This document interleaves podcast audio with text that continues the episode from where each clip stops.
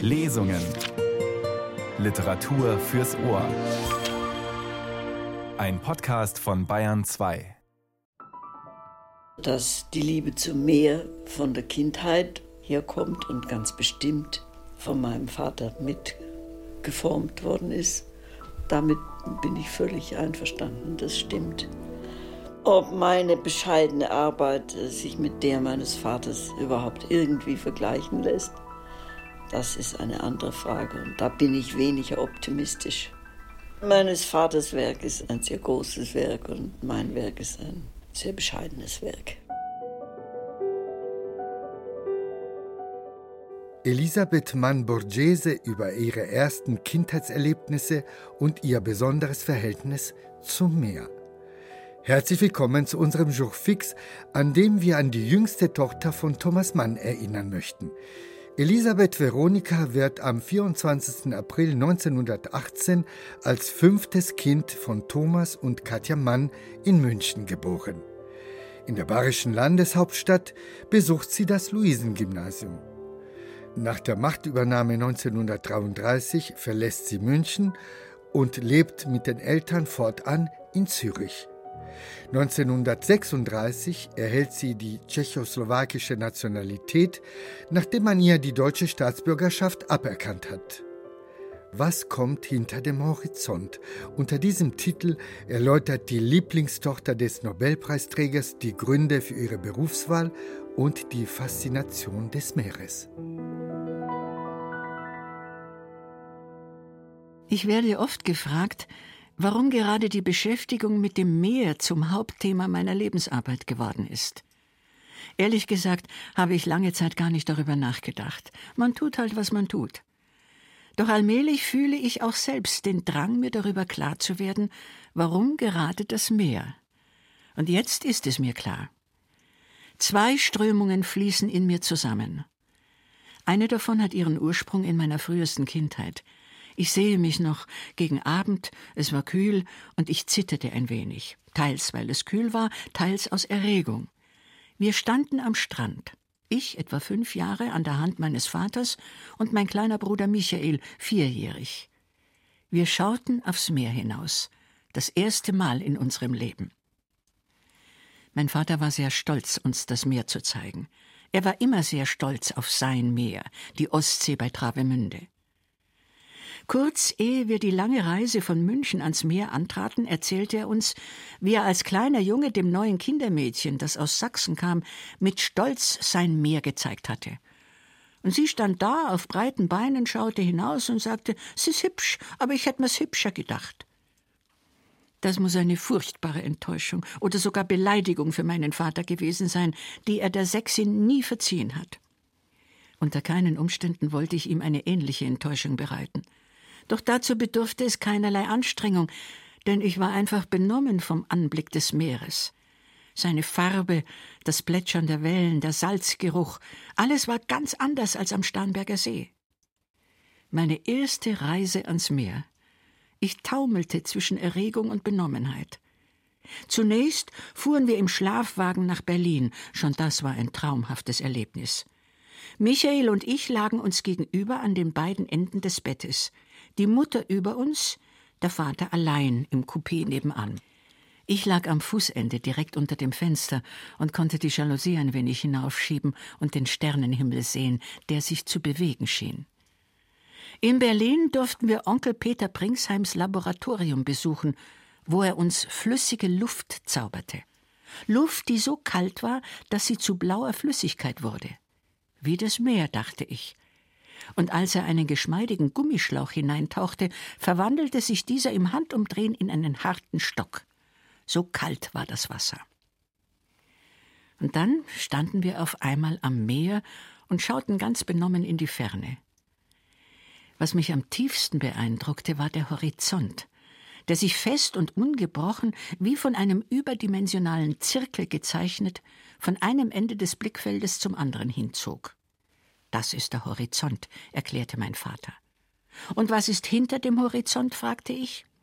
Der Horizont und dahinter wieder der Horizont. Je weiter du hinausruderst, umso weiter zieht sich der Horizont zurück, sodass du immer nur einen Horizont siehst, bis ganz, ganz zuletzt Land in Sicht kommt, und dann ist der Horizont verschwunden. Du kannst ihn dann aber wiedersehen, wenn du dich herumdrehst. Ich musste oft über den Horizont nachdenken, und er hatte die unterschiedlichsten Bedeutungen für mich. Als ich etwa zwölf Jahre alt war, schien er mir die Einheit von Zeit und Raum im sich ausdehnenden Universum verständlich und anschaulich zu machen. So wie man sich in den Raum hinaus bewegt, was ja Zeit dauert, so erweitert sich der Horizont des Universums, dachte ich mir, und die Endlichkeit wird zur Unendlichkeit. Wir fuhren jeden Sommer ans Meer ans Mittelmeer, nach Ischia und an die ligurische Küste, an die Ostsee und an die Nordsee nach Sylt. Lauter unterschiedliche Meere, jedes mit eigenen Farben, eigenen Wellen und eigenem Geruch. Aber alle diese Meere hatten einen Horizont. Und an jedem Strand gab es Sand und Muscheln, mit denen man Burgen bauen und verzieren konnte, in deren Schutz man Ruhe fand. Währenddessen saß mein Vater, seemännisch gekleidet, weiße Hose, blaue Jacke und Kapitänsmütze im Strandkorb und schrieb. Wir Kinder genossen das Leben am Meer.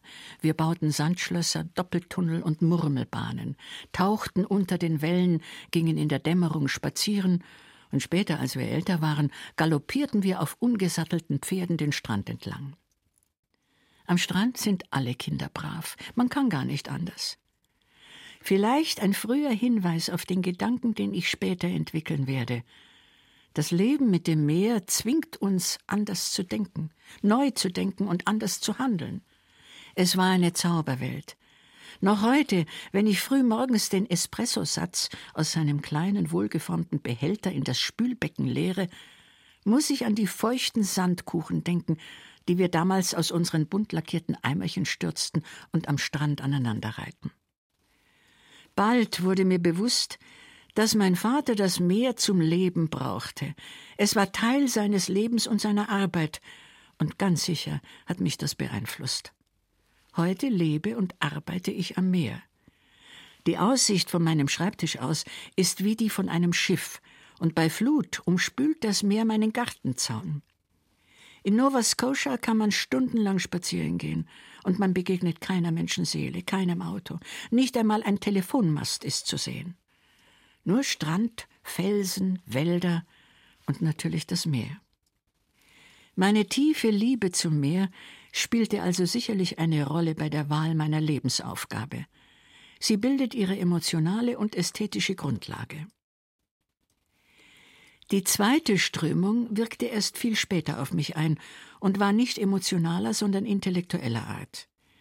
Der Zweite Weltkrieg war vorbei und die pilzförmigen Giftwolken von Hiroshima und Nagasaki hatten sich im Raum verteilt. 1948 kam ich zum ersten Mal wieder nach Deutschland und sah die zerstörten Städte. Ein Anblick, der mich mit Entsetzen erfüllte über die Perversität der Menschen, die so etwas fertiggebracht hatten. 1946 waren die Vereinten Nationen gegründet worden. Gewiss ein großer Schritt in die richtige Richtung, aber von Anfang an war klar, dass es nur der erste Schritt von vielen sein konnte. So wie sie sich damals darstellten, würden die Vereinten Nationen nicht in der Lage sein, weitere Weltkatastrophen zu verhindern. Der Weltfrieden konnte nicht auf dem Status quo begründet werden.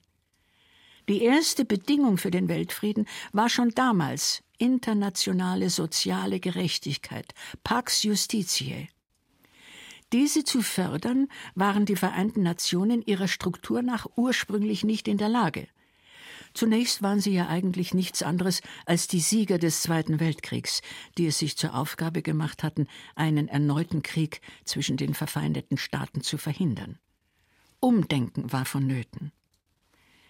An der Universität von Chicago empfand man eine besondere Verantwortung, denn es war dort am Stackfield gewesen, wo die bedeutendsten Physiker der Welt Enrico Fermi, Edward Teller, Leo Szilard, James Frank Entscheidendes zur Entwicklung der Atombombe beigetragen hatten. Es entstand das Committee to Frame a World Constitution, eine Vereinigung, die es sich zur Aufgabe gemacht hatte, eine Weltverfassung zu etablieren. Mein Mann, Der Exilitaliener und Antifaschist Giuseppe Antonio Borghese, dessen Studentin und Mitarbeiterin ich war, war die Seele dieses Komitees. Internationale soziale Gerechtigkeit, dessen waren wir uns sicher, verlangt grundlegende Änderungen in der Weltwirtschaft. Gedanken des damaligen Dekans von Canterbury, Hewlett Johnston, aufgreifend, schrieb unsere Weltverfassung vor, dass alle vier Elemente des Lebens Wasser, die Meere, Flüsse, Seen und Grundwasser, Erde, Land- und Bodenschätze, Luft, Atmosphäre und Feuer, Energie in all ihren Formen, als Gemeinschaftsgüter der gesamten Menschheit betrachtet werden müssen. Im Jahr 1948, als unsere Verfassung in 50 Sprachen übersetzt in Millionen von Exemplaren auf der ganzen Welt verteilt wurde, eine absolut utopische Vorstellung. Eine deutsche Ausgabe mit einem Vorwort meines Vaters erschien übrigens 1949 bei S. Fischer. 1967, als Arvid Pardo, der große Botschafter der kleinen Insel Malta, seine berühmte Rede über die Meere vor der UNO hielt, da berührte unsere Utopie die Wirklichkeit. Die Weltmeere und ihre Bodenschätze sollen das gemeinschaftliche Erbe der Menschheit werden und im Interesse lebender und künftiger Generationen ausschließlich zu friedlichen Zwecken gefördert und verwaltet werden. In diesem Jahr entschied ich mich, mein geliebtes Meer, seinen Schutz und damit auch das Seerecht zu meiner Lebensaufgabe zu machen. Für mich sind die Meere ein großes Laboratorium, in dem wir eine neue Weltordnung schaffen können. Denn das Meer zwingt uns anders zu denken und zu handeln. Diese beiden beschriebenen Strömungen, die emotionale und die intellektuelle, sind es, die mein leidenschaftliches Engagement für das Meer bis zum heutigen Tage wachgehalten haben und die es gewiss bis zu meinem Lebensende wachhalten werden.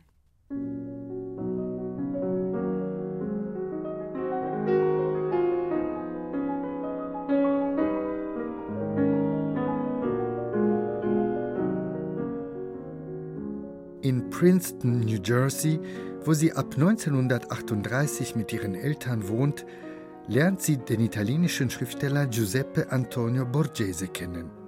Der überzeugte Antifaschist und entschiedene Gegner des Mussolini-Regimes war in die USA emigriert. Ich war gewohnt, mich in Männer zu verlieben, die ich nicht haben konnte, aber den konnte ich eben haben, wird sie später sagen. Am 23. November 1939 heiraten die beiden in Princeton. Das Ehepaar zieht nach Chicago, wo Borghese an der dortigen Universität lehrt. Zwischen 1940 und 1944 kommen die Kinder Angelika und Dominika auf die Welt. Als wissenschaftliche Assistentin ihres Mannes arbeitet Elisabeth an einer Weltverfassung.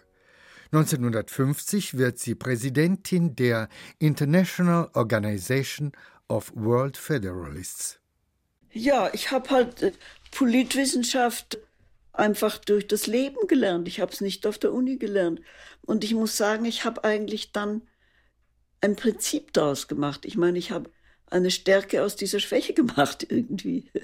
Ich habe ja nie Ozeanographie studiert, noch Jurisprudenz, aber ich habe die ganze Seerechtskonferenz von Anfang bis Ende mitgemacht und das war meine Schule. Da habe ich halt doch eben eine ganze Masse mitgekriegt. Und eigentlich Sachen, die also der Mensch, der das Seerecht nur aus Büchern studiert, eben nicht mitkriegt. Und ich habe dann also es darauf angelegt, alles mit eigenen Augen zu sehen. Ich bin also in ganz Südostasien herumgereist, um direkte Erfahrungen über Aquakultur zu machen und habe gesehen, wie man das macht. Ich war in Norwegen auf einer Ölplattform für zwei Wochen. Ich war mal in einem Unterseeboot. Ich meine, ich habe versucht, das Meer und die Arbeit auf dem Meer so direkt zu erfahren wie möglich. Nach dem Tod ihres Mannes 1952 lebt Elisabeth in San Domenico bei Fiesole in der Toskana. Sie arbeitet für die italienische Ausgabe der Kulturzeitschrift Prospetti und für die englische Ausgabe des von der UNESCO unterstützten Magazins Diogenes. 1972 gründet sie das International Ocean Institute auf Malta und nimmt in den darauffolgenden Jahren an den Seerechtskonferenzen teil.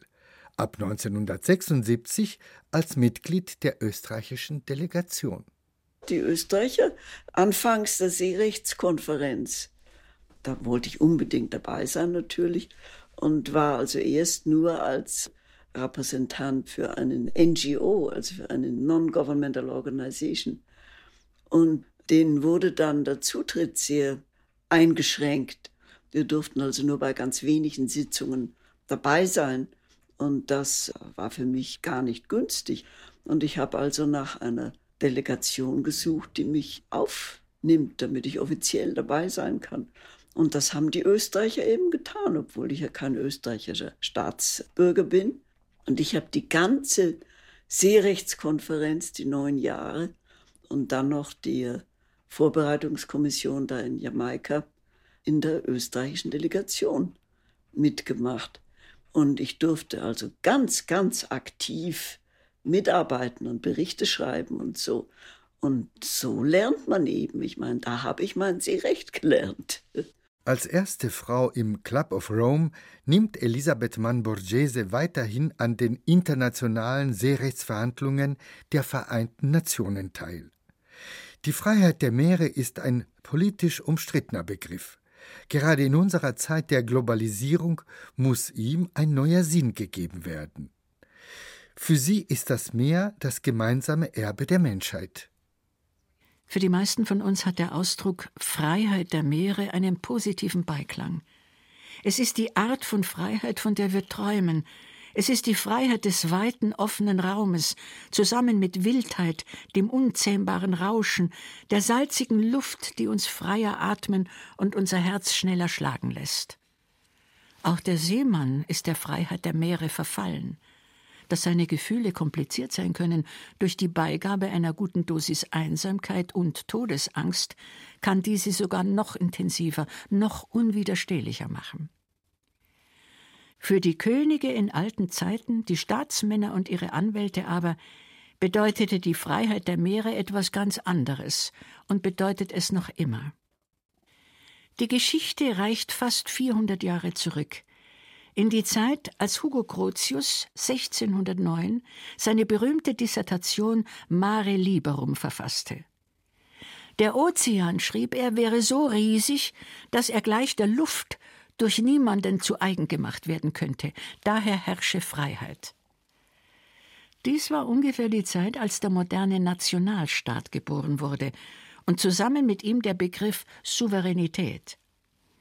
Die Ozeane waren ein Platz, wo es keine Souveränität gab. Ausgenommen ein kleiner Streifen Meeresküste, die Territorialsee, normalerweise nicht breiter als drei Meilen, so weit wie das Auge sehen oder eine Kanone schießen konnte, über die der Küstenstaat Souveränitätsrechte besaß. Grotius, von einem Wunderkind zu einem Mann von immenser Kultur und ebensolchem Talent herangewachsen, war wie die meisten großen Männer seiner Zeit ein wenig voraus, und seine Theorie der Freiheit der Meere zeigte in Wirklichkeit etwas später, was in ihr steckte, als nämlich Großbritannien in der Phase des Aufbaus seines Empires mit Macht für sie eintrat. Im 19. Jahrhundert dann wurde die Freiheit der Meere ideologisch mit anderen Freiheiten in Verbindung gebracht, insbesondere mit der laissez-faire Wirtschaftstheorie. Fischbestände sind so reichlich vorhanden, quasi unerschöpflich, dass man sie nicht zu regulieren braucht oder es gar nicht kann. So lautete das Argument im 18., 19. und frühen 20. Jahrhundert. Ein anderes, egal welchen Abfall wir abladen, die Aufnahmefähigkeit des Ozeans sei unendlich. So schloss die Freiheit der Hohen See die Freiheit des Fischens, die Freiheit der Navigation, einschließlich der Freiheit des Abladens, die Freiheit der Kabelverlegung und im 20. Jahrhundert die Freiheit des Überfliegens mit ein. Die Strategen damals wussten wenig. Und obwohl auch wir heute wenig wissen, der Ozean immer noch der große Unbekannte ist, so haben wir doch einige Dinge gelernt, unbequeme Tatsachen. Wir wissen sicher, dass die lebenden Ressourcen des Ozeans verletzlich und nicht unendlich sind. Dass wir es mit Hilfe unserer modernen Technologie geschafft haben, die meisten der kommerziell gefangenen Arten zu überfischen und viele andere gefährdet haben. Und dass die Freiheit der Fischerei ein Ende haben musste. Wir wissen auch, dass die Aufnahmefähigkeit für den Müll unserer Megastädte und Megaindustrien begrenzt ist. Was wir nicht durch Überfischung töten, töten wir durch Verschmutzung. Die Ozeane sind seit langer Zeit um uns herum. Mythologie und Wissenschaft stimmen darin überein, dass es die Ozeane sind, die unsere Kontinente schaffen und verschieben dass die Luft, die wir atmen, durch den Ozean erzeugt wird und dass das Leben auf der Erde seinen Ursprung im Ozean hat. Er wird noch lange da sein, nachdem die Menschheit verschwunden ist, und er wird wahrscheinlich neue Geschöpfe hervorbringen. Aber Tatsache ist, dass wir, während wir den Ozean ruinieren, uns selbst töten. Durch seltsame neue Krankheiten, Plagen, Immunschwächen, Allergien, Atemschwierigkeiten, die überall auftauchen. Offensichtlich bedeutete die Freiheit der Hohen See für unterschiedliche Leute unterschiedliche Dinge. Hugo Grotius war ein sehr guter und loyaler Holländer. Das Gesetz der Meere, gegründet auf seinem Dogma der Freiheit der Meere, ist eurozentrisch. Es machte aus dem Ozean die Autobahn für Eroberungszüge und imperialistische Machtausübung. Die Menschen, die durch unsere großen Navigatoren entdeckt wurden, teilten ganz gewiss nicht die Begeisterung für die Freiheit der Meere, wie sie den Entdeckern eigen gewesen sein mag. Wer die Freiheit des Hochseefischens genießen will, muss über eine Fischereiflotte verfügen. Wer auf der Freiheit der Hochseenavigation durch internationale Seestraßen bestehen möchte, muss eine Seestreitkraft besitzen. Freiheit kann nicht viel für den bedeuten, den man verhungern lässt. Eurozentrismus ist nicht mehr modern. Entkolonialisierung und der Aufstieg von Wirtschaftsgiganten in Asien haben ihn obsolet gemacht. Am Ende kann niemand die Tatsache der Globalisierung verkennen, der Produktionsglobalisierung durch multinationale Gesellschaften, der Internationalisierung der Banken, des Handels, der Kommunikation und Information. Alle überschreiten frei die Grenzen nationaler Souveränität. All dies zwingt uns, den Begriff der Freiheit der Hohen See in völlig neuem Licht zu betrachten. Und nun trat ein anderer, hochgebildeter und vorausschauender Mann in die Geschichte ein. Er kam von einer kleinen Insel im Mittelmeer, Malta.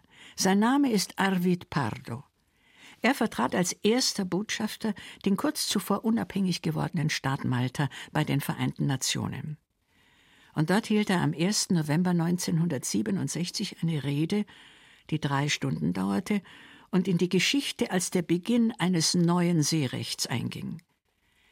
Pardo erklärte, dass weder die Seehoheit noch die Freiheit der See, jenes Doppelprinzip, auf dem das traditionelle westliche Seerecht aufgebaut war, die Probleme unserer Zeit lösen könnten. Die Freiheit der See brächte einerseits die weitere Verminderung ihrer lebenden Ressourcen und die Zerstörung ihrer Ökologie mit sich. Andererseits würde eine weitere Ausdehnung der Hoheitszonen, die den gesamten Ozean so aufteilen könnte, wie dies die Kolonialmächte im vergangenen Jahrhundert mit Afrika praktizierten, unweigerlich zu Konflikten führen. Notwendig sei ein völlig neuer Grundsatz, der höher wiegt als die Freiheit der See und die Seehoheit. Er nannte ihn den Grundsatz des gemeinsamen Erbes der Menschheit, und er erklärte, dass ein Gebiet und seine Ressourcen, die diesem Grundsatz unterworfen würden, von niemandem in Besitz genommen werden könnten. Beides sollte zugunsten der gesamten Menschheit verwaltet und für friedliche Zwecke wie auch für künftige Generationen bewahrt werden. Dadurch würden die Ressourcen zum Nutzen der Menschheit verwaltet, die Ressourcen und ihre Umwelt bewahrt, das gemeinsame Erbe mit künftigen Generationen geteilt, die Sicherheit erhöht, das gemeinsame Erbe friedlichen Zwecken vorbehalten. Botschafter Pardo war sich darüber im Klaren, dass er von den großen Seemächten lauthals ausgelacht werden würde. So bediente er sich einer List. Er teilte der Generalversammlung, die staunend zuhörte, mit, dass mitten im Ozean auf dem Meeresgrund, etwa fünf Kilometer unterhalb der Wasseroberfläche, im Niemandsland, außerhalb der nationalen Rechtsprechung, ein Schatz läge, der aus Billionen von polymetallischen Klümpchen bestehe, die wertvolle Elemente enthielten, vor allem Nickel, Kupfer, Kobalt und Mangan. Er wies darauf hin, dass bereits Technologien entwickelt seien, um Millionen Tonnen dieser Klümpchen an die Oberfläche zu bringen, sie zu transportieren und die Metalle abzubauen. Sein revolutionärer Vorschlag war nun, dass dieser Meeresboden und diese Ressourcen zum gemeinsamen Erbe der Menschheit erklärt und unter die Verwaltung einer internationalen Meeresbodenbehörde gestellt werden sollten. Die Freiheit der Hochsee würde auf keine Weise berührt. Gleichzeitig erklärte der kluge Mann jedoch, dass die Probleme des Meeresraums eng zusammenhingen und als Ganzes betrachtet werden müssten. Das bedeutet, was für den Meeresgrund gilt, betrifft zweifellos auch die Hochsee.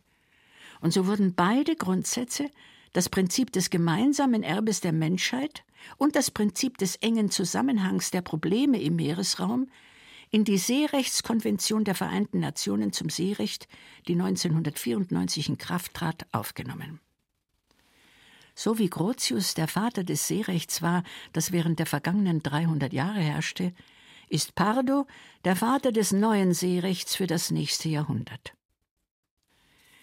Nur zwei Dekaden waren nötig, um einzusehen, dass das Prinzip des gemeinsamen Erbes auf den gesamten Ozean angewendet werden musste, nicht nur auf den Meeresboden, falls die Umweltverschmutzung gestoppt und die lebenden Ressourcen erhalten werden sollten. Das Umweltbewusstsein ist inzwischen stark gestiegen. Die Konferenz der Vereinten Nationen zu Umweltschutz und Entwicklung in Rio de Janeiro nahm den Grundsatz der nachhaltigen Entwicklung an. Die Freiheit, auf hoher See nach Belieben zu fischen, gibt es nicht mehr, aus praktischen Gründen. Schon die Konvention der Vereinten Nationen zum Seerecht, aber expliziter das Abkommen über den Erhalt von grenzüberschreitenden und stark wandernden Ressourcen auf Hochsee, das 1995 angenommen wurde, haben diese Freiheit effektiv abgeschafft. Die Hochseefischerei wird reglementiert, und die entsprechenden Schutzmaßnahmen werden denen in Gebieten unter nationaler Hoheit angeglichen. Auch die Schifffahrt wird immer stärker in Bahnen gelenkt. Schifffahrtsstraßen, Pläne zur Regelung des Verkehrsaufkommens und Sicherheitszonen werden eingerichtet. Moderne Radar- und Satellitentechnologie machen es möglich, Schiffe überall zu überwachen. All dies kann natürlich nicht das Gefühl von Freiheit, offenem Raum und Wildnis, das die See in uns auslöst, beeinträchtigen. Unsere eigene Freiheit spiegelt sich in der Freiheit der See. Aber wie unsere eigene Freiheit mit den Bedürfnissen der Gesellschaft in Einklang gebracht werden muss, so muss auch die Freiheit der See dort ihre Grenzen finden, wo der Grundsatz des gemeinsamen Erbes der Menschheit berührt ist.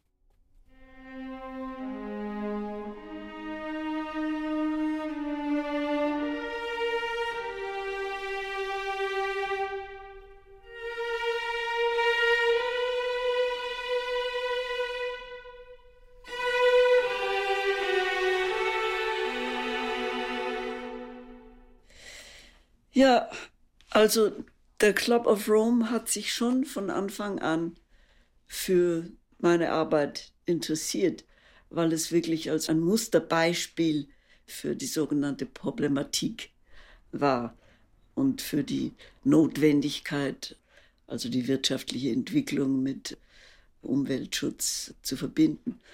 Der Club of Rome hat natürlich angefangen mit diesen äh, Grenzen zum Wachstum was eigentlich also ein bisschen ein primitives Buch war. Es hat eine große nützliche Funktion gehabt, indem es also wirklich die Leute aufgerüttelt hat. Wahrscheinlich so zum ersten Mal. Und es war ja ein irrsinniger Erfolg. Nachträglich war es eigentlich nicht ganz richtig äh, orientiert und äh, hat sich gar nicht bewahrheitet. Denn es ist ja heute nicht, dass die Rohstoffe uns ausgehen. Da sind so viel da und wir können so viele herstellen, wie wir wollen. Es ist die Belastung der Umwelt viel mehr als der Mangel an Rohstoffen. Und äh, damit fertig zu werden, ist natürlich eine andere Sache. Meiner Meinung nach ist es die Wirtschaftsordnung, die sich ändern muss vor allem. Denn solange also eine Wirtschaftsordnung nur auf Profit, auf kurzfristigen Profit und Konkurrenz abgestellt ist und äh, die Marktwirtschaft vergöttert, so lang kann es nicht gehen.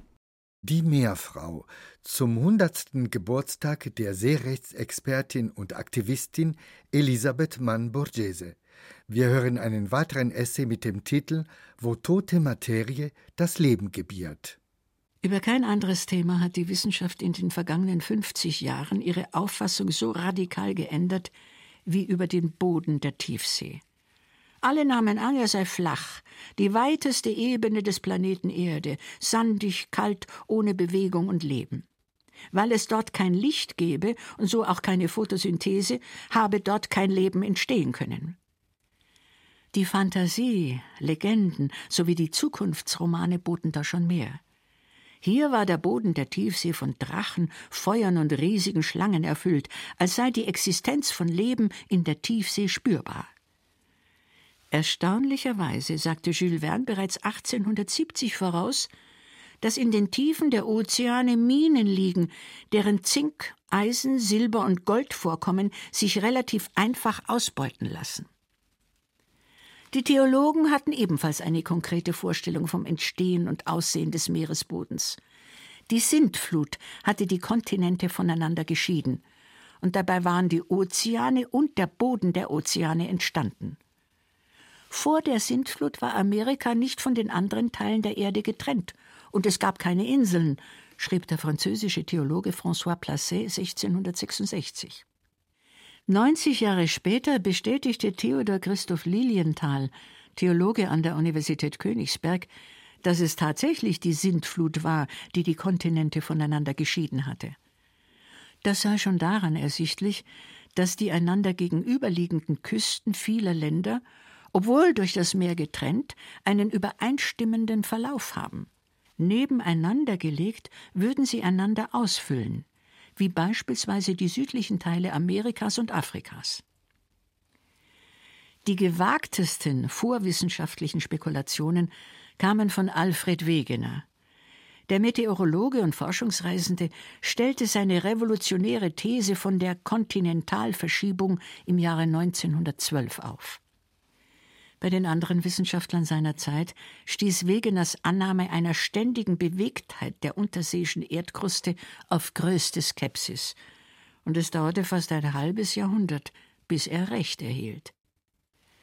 Die Wissenschaft unserer Zeit bestätigt, was Mythos, Legende und Science Fiction bereits geahnt hatten.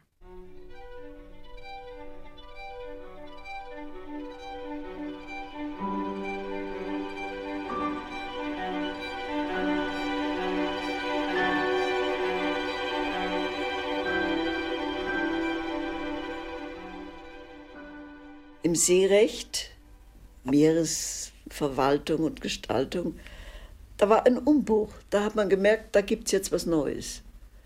Da kann man neue Begriffe einführen.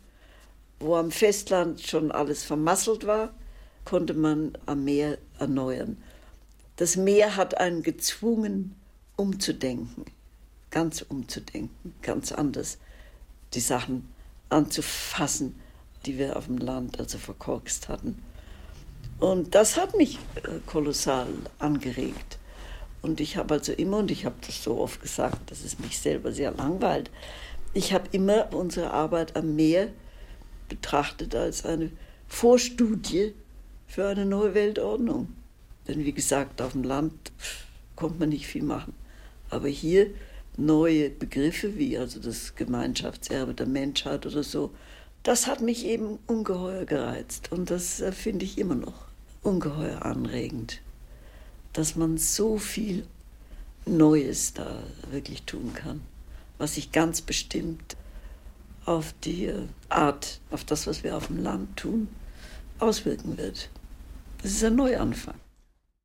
Im Jahre 1977 erscheint eines ihrer wichtigsten Bücher, Das Drama der Meere, in dem Elisabeth Mann Borghese auf die künftigen Probleme der Ozeane aufmerksam macht. Seewasser und Ozeanrinde beeinflussen sich. Seit Millionen von Jahren sickert kaltes Seewasser durch Spalten und reagiert mit dem Rindengestein. Das Wasser wird von Vulkanfelsen erhitzt und absorbiert dabei Schwermetalle. Diese heiße Lösung mit ihren Schwermetallen gelangt schließlich wieder an den Ozeanboden. Dort vermischt sie sich mit dem kälteren Bodenwasser und die Metalle werden ausgefällt und als Sediment abgelagert. Sedimentreiche Bassins sind in der Mitte des Roten Meeres aufgespürt worden und es kommen ständig neue hinzu. Bosko Lonkarewitsch vom Bedford Institut für Ozeanographie vermutete bereits 1972, dass solche Vorkommen überall entlang der 70.000 Kilometer mittelozeanischer Bergketten auftreten. Zitat Sollte das der Fall sein, ist die Menge an Metall, die den Bergleuten der Zukunft zur Verfügung steht, wirklich atemberaubend. Nur darüber zu spekulieren, wie sich diese Reichtümer ausbeuten lassen, würde wie Science Fiction klingen. Heute handelt es sich dabei nicht mehr um Science Fiction. Die polymetallischen Knollen, die den Boden des Zentralpazifiks oder des Indischen Ozeans bedecken, sollten als erste ausgebeutet werden. Da sie hauptsächlich außerhalb der Grenzen nationaler Gesetzgebung liegen, in einer Tiefe von etwa 5000 Metern, erklärten die Vereinten Nationen sie 1970 zum gemeinsamen Erbe der Menschheit, das zum Nutzen der gesamten Erdbevölkerung einzusetzen sei, insbesondere auch der armen Länder.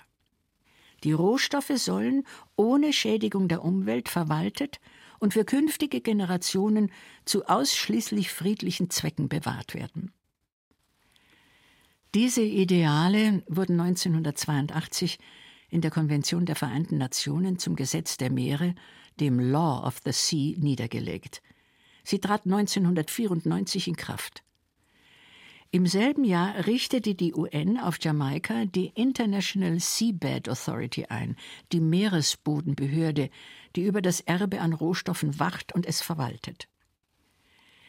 Allerdings hat die sogenannte dritte industrielle Revolution mit ihrer Miniaturisierung, dem Recycling sowie der Produktion von Kunststoffen die Nachfrage nach Metallen wie Nickel, Kupfer und Mangan sinken lassen. Deshalb hält man den Abbau dieser Knollen gegenwärtig nicht für wirtschaftlich sinnvoll. Dafür werden andere Rohstoffe wichtiger. Im Dezember 1997 gaben die in Australien ansässige Commonwealth-Organisation für wissenschaftliche und industrielle Forschung und die Firma Nautilus Minerals Corporation bekannt, dass ihnen Probeschürfungen in der Bismarcksee genehmigt worden seien. Das 5000 Quadratkilometer große Gebiet in der Schutzzone Papua-Neuguineas beherbergt vermutlich die reichsten vulkanischen Ablagerungen, die jemals im Meer gefunden worden sind. Ihr Wert wird auf mehrere Milliarden Dollar geschätzt. Neben Schwermetallen enthielten die Erzproben einen enorm hohen Gold- und Silberanteil. Im sogenannten Susu-Hügel wurden 21 Gramm Gold und 130 Gramm Silber pro Tonne gefunden. In etwa einer Meile Tiefe, berichtete die New York Times, brodelt es von vulkanischen Quellen. Die felsige Oberfläche ist mit Eisen, Zink, Kupfer, Silber und Gold in hoher Konzentration durchsetzt. Es hat also den Anschein, dass die Vorhersagen Professor Lonkarewitschs eher eine Untertreibung darstellen. Reiche Mineralvorkommen werden nicht nur entlang des mittelozeanischen Rückens entdeckt, sondern überall, wo die tektonischen Platten zusammenstoßen oder auseinanderstreben, dort also, wo Vulkantätigkeit heiße Stellen entstehen lässt, wie die Smokers, die in den Gewässern vor Ecuador, an der Westküste Nordamerikas und im Südpazifik entdeckt worden sind. Aber das ist nicht alles. Das Tiefseebett könnte im nächsten Jahrhundert zur wichtigen Energiequelle werden, und zwar durch seine Gashydratvorkommen. Bei diesen Methanhydraten handelt es sich um Eiskristalle, die unter hohem Druck und bei geringen Temperaturen in der Tiefsee entstehen. Die Menge der in Gashydraten gebundenen Kohlenstoffe beträgt nach zurückhaltenden Schätzungen das Doppelte aller Kohlenstoffe in sämtlichen bekannten fossilen Brennstofflagerstätten der Erde, schrieb bereits 1972 William Dillon vom US-Programm zur Untersuchung der Meeres- und Küstengeologie. Forscher in den USA, Japan und der EU beschäftigen sich intensiv mit den Gashydraten und es existieren bereits futuristisch anmutende Szenarien über den Abbau dieser Brennstoffe. Ein weiterer Nutzen des Meeresbodens entspringt der Tatsache, dass man Kabel darauf verlegen kann. Die Fortschritte in der Glasfasertechnik haben Überseekabel zum lohnenden Investment gemacht. Ein 300.000 Kilometer umfassendes globales Netzwerk soll die bisherige Übertragungskapazität um das 20-fache steigern. An den Investitionen in Höhe von 13 Milliarden Dollar sind Glasfaserkabelfirmen mit Jahreseinnahmen von insgesamt 1000 Milliarden Dollar beteiligt. In der Kommunikationstechnik liegt wohl die lukrativste Verwertbarkeit des Tiefseebodens.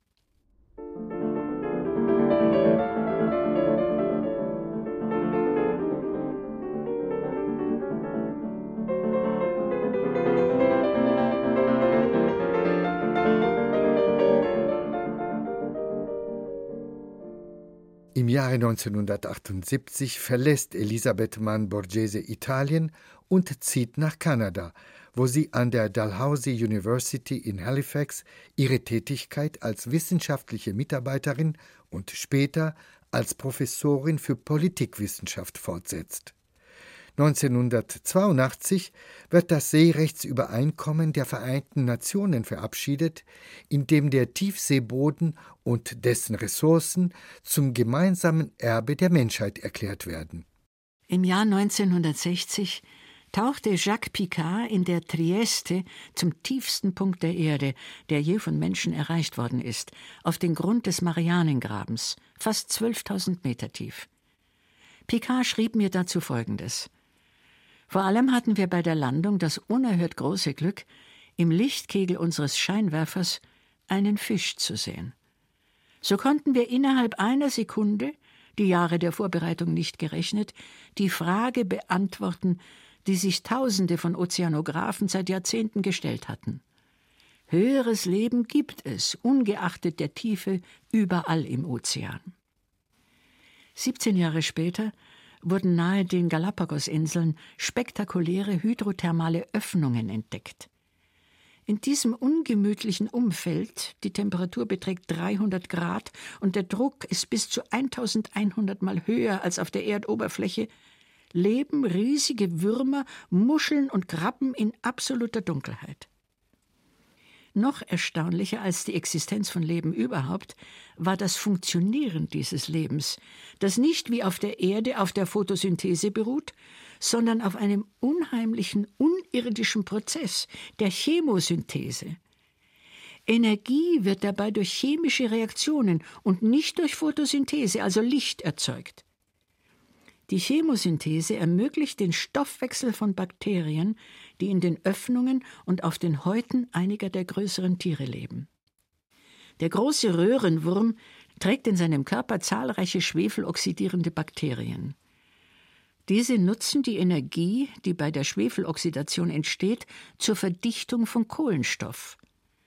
Sowohl der Röhrenwurm als auch die Bakterien können so die Energie des Schwefelmoleküls ausbeuten. Das erste Beispiel dafür, dass Tiere reduzierte anorganische Verbindungen als Nahrung verwenden können. Möglicherweise könnten solche Prozesse an der Entstehung von Leben auf unserem Planeten und auch auf anderen beteiligt gewesen sein, ohne dass es Photosynthese und Sauerstoff in der Atmosphäre gab. Obwohl diese Entdeckungen an sich schon aufregend genug waren, standen sie doch erst am Anfang der Erforschung eines vollkommen neuartigen Universums. Es hat den Anschein, dass noch Millionen von Spezies zu entdecken sind und dass die Artenvielfalt, besonders die der Mikroorganismen auf dem Meeresgrund und darunter, weitaus größer ist als sonst wo auf unserem Planeten. Die World Conservation Union, in der sich mehr als 800 staatliche und nichtstaatliche Organisationen zusammengeschlossen haben, schätzt, dass die Tiefsee bis zu zehn Millionen Arten ein Zuhause bietet. Abgesehen vom wissenschaftlichen steht auch wirtschaftliches Interesse hinter der Erforschung dieser Mikroorganismen. Diese haben einzigartige Eigenschaften wie Hitze und Druckbeständigkeit. Dadurch lassen sie sich gut für bioindustrielle Prozesse einsetzen, etwa hyperthermophile Bakterien, die über 100 Grad Celsius aushalten. Oder Organismen, die den Transport von Mineralen und die Bioakkumulation von Metallen ermöglichen, Sie könnten für den Abbau giftiger Abfälle eingesetzt werden. Andere Mikroben ließen sich im Bereich des Biomining als neuer Form des Bergbaus verwenden. Den Forschern könnte es ebenfalls gelingen, Stoffe zur Krebsbekämpfung und Antibiotika aus Tiefseebakterien oder Pilzarten zu gewinnen. Kurz und knapp, die Artenvielfalt des Meeresbodens ist wie der Schatz einer Terra incognita.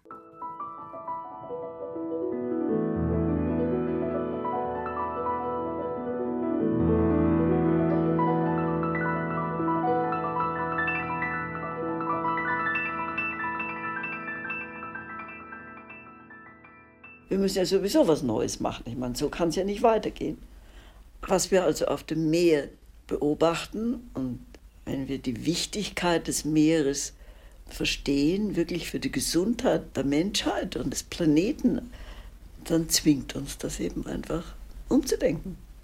Unsere ganze Auffassung von Entwicklung, ob es sich nun um Entwicklungsländer oder um Industrieländer handelt, ist ganz gleich, ist veraltet und hält nicht mehr nur auf individuellen Vorteil hinzuarbeiten, nur auf Profit hinzuarbeiten und sich um nichts anderes zu kümmern, das geht einfach nicht mehr. Wir sind zu viele Menschen, unsere Technologien sind zu fortgeschritten und was wir jetzt also machen und wirtschaftlichen Fortschritt nennen, ist unhaltbar. Und also jetzt die Suche nach einer haltbaren Wirtschaftsordnung ist ja jetzt also an der Tagesordnung. Und wir haben halt in den Meeren damit angefangen, das zu korrigieren. Für ihr unermüdliches Engagement für den Erhalt und den Schutz der Weltmeere erhält Elisabeth Mann-Borghese mehrere internationale Auszeichnungen. Bis zu ihrem Tod am 8. Februar 2002 kämpft die Weltbürgerin gegen die ökologische Zerstörung der Ozeane. Ihr Credo, wenn wir uns mit den Meeren beschäftigen, ist alles am Fließen und Grenzen sind eher Fiktionen als Realitäten. Wem aber gehört der Reichtum außerhalb der Grenzen nationaler Gesetzgebung? Und wie soll damit umgegangen werden? Der Artikel 136 der UN-Konvention zum Gesetz der Meere erklärt den Tiefseeboden in internationalen Gewässern und seine Ressourcen zum gemeinsamen Erbe der Menschheit. Gemeint sind damit Minerale und fossile Brennstoffe, nicht jedoch die genetischen Ressourcen. Doch dem Artikel 145 zufolge ist die Meeresbodenbehörde in Jamaika insbesondere für die Bewahrung der natürlichen Schätze und für die Verhinderung der Schädigung der marinen Flora und Fauna auf den Meeresböden zuständig. Das allerdings schließt genetische Rohstoffe mit ein. Theoretisch ist der Einfluss der Meeresbodenbehörde ausreichend und umfassend. Trotzdem hat sie sich bisher nur um die Erforschung der Manganknollen gekümmert. Lediglich für diesen Rohstoff existiert bislang ein detaillierter Mining Code, ein Regelwerk für den Abbau. Die Bestimmungen zur Erforschung und Förderung von Methanhydraten sowie die vorläufigen Regelungen zur Erkundung von genetischen Rohstoffen in internationalen Gewässern werden ganz anders aussehen müssen. Denn hier haben wir es mit Rohstoffen zu tun, die erneuerbar und so reichlich vorhanden sind, dass Besitzfragen bedeutungslos werden. Das Augenmerk der neuen Gesetzgebung sollte deshalb auf technischer Zusammenarbeit und Entwicklung liegen, darauf also, dass der Gewinn geteilt und die Umwelt geschützt wird. Der US-Senat hat bereits eine Gesetzesvorlage zur Förderung der Forschung, Identifizierung, Bestimmung und Entwicklung von Methanhydraten eingebracht, die als Vorlage für ein vorläufiges Regelwerk der internationalen Behörde dienen könnte. Was die genetischen Rohstoffe der Territorialgewässer angeht, haben einzelne Staaten wertvolle Beiträge geleistet. Die University of the South Pacific hat Richtlinien für die Erforschung der Artenvielfalt und der genetischen Rohstoffe herausgegeben, um, Zitat, sicherzustellen, dass die wissenschaftliche Erforschung der Artenvielfalt auf eine Art und Weise durchgeführt wird, dass Flora, Fauna, Mikroorganismen und Ökosysteme sowohl auf der Erde als auch im Meer nicht gefährdet werden und dass der Ertrag der Forschung gleichermaßen den Regierungen und den betroffenen Gemeinden zugutekommt. Die World Conservation Union hat ebenfalls eine Schrift herausgegeben, die dieselben beiden Ziele propagiert. Aber in Bezug auf die Erforschung genetischer Rohstoffe und den Schutz der Artenvielfalt in den internationalen Gewässern ist bisher noch nichts unternommen worden. Die Biokonvention, die 1992 auf dem Erdgipfel in Rio vorgelegt wurde, ist inzwischen verabschiedet und in Kraft getreten. Die Verantwortung für den Schutz der Artenvielfalt das umfasst die Erkundung von Genrohstoffen ebenso wie die Entwicklung entsprechender Technologien, wird den Organen der Biokonvention und der Internationalen Meeresbodenbehörde übertragen. Es ist zu hoffen, dass die Zusammenarbeit dieser beiden Behörden bald beginnt. Das Fehlen verbindlicher Regeln zur Erforschung von Genrohstoffen und zur Erhaltung der Artenvielfalt ist eine ernstzunehmende Lücke im internationalen Recht.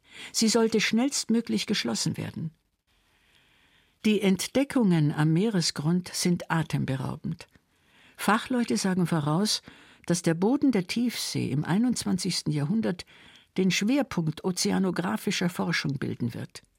Biologen, Geologen, Physiker, Chemiker, Ingenieure, Ökonomen und Rechtsexperten werden alle ihren Beitrag zu dieser wahrhaft interdisziplinären Aufgabe leisten müssen. Der Unterschied zwischen lebendigen und nicht lebendigen Ressourcen verschwimmt, wenn wir uns mit genetischen Rohstoffen in einem Winkel unseres Universums befassen, in dem Leben aus toter Materie geboren wird.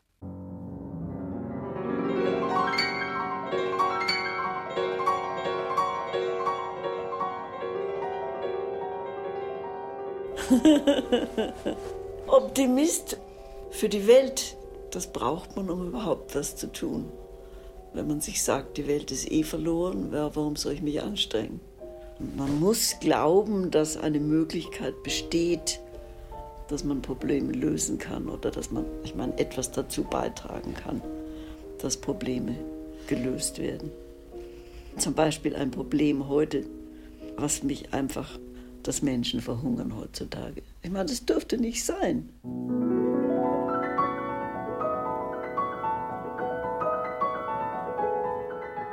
Die Meerfrau zum 100. Geburtstag von Elisabeth Mann-Borghese. Die vorgestellten Essays wurden für die Zeitschrift Mare verfasst. Die Sprecherin war Ilse Neubauer. Die O-Töne besorgte Wolf Gautlitz. Auch am kommenden Dienstag wird das Meer im Mittelpunkt unseres Rendezvous sein. Bis dann, Ihr Antonio Pellegrino.